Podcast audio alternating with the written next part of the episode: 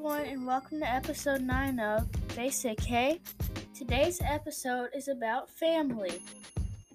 Hola a todos y bienvenidos al episodio 9 de Basic Hey. El episodio de hoy trata sobre la familia. We are going to start with names of family members and relatives.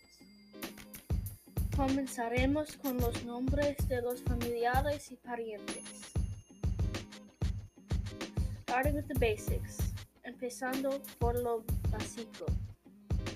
Mother is madre. Father is padre. Sister is hermana. Brother is hermano. Now, if you have a younger sibling, you would say mi hermana menor. That means my little sister. Or if you have a little brother, you would say mi hermano menor. If you have older siblings, you would say mi hermana mayor. That means my older sister. Or mi hermano mayor. That means my older brother. Just a heads up if you're talking about sister or brother, keep note that hermana meaning dot meaning sister, it has an A at the end, and brother has an O. If you have siblings that are twins, you can say mis hermanas son gemelas. That means my sisters are twins. Or mis hermanos son gemelos. That means my brothers are twins. If you are a twin, you would say tengo un hermano gemelo. That means I have a twin brother. Or tengo una hermana gemela. That means I have a twin sister. I have a little brother, as you all know, West. To say I have a little brother, I would say tengo un hermano menor.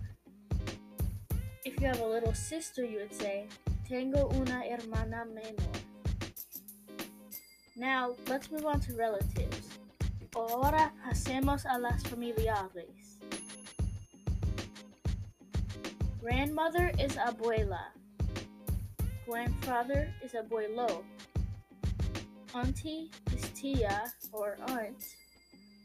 Uncle is tío. Cousin masculine is primo. Cousin feminine is prima.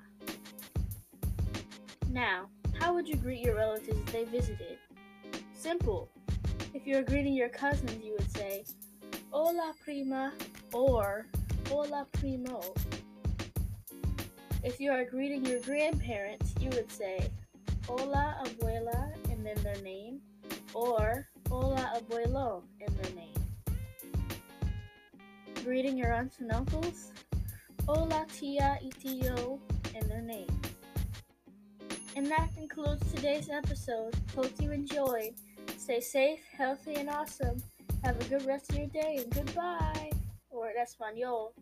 Y eso concluye el episodio de hoy. Espero que hayas disfrutado.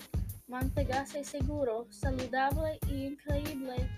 Que tengas un buen resto de tu día y adiós.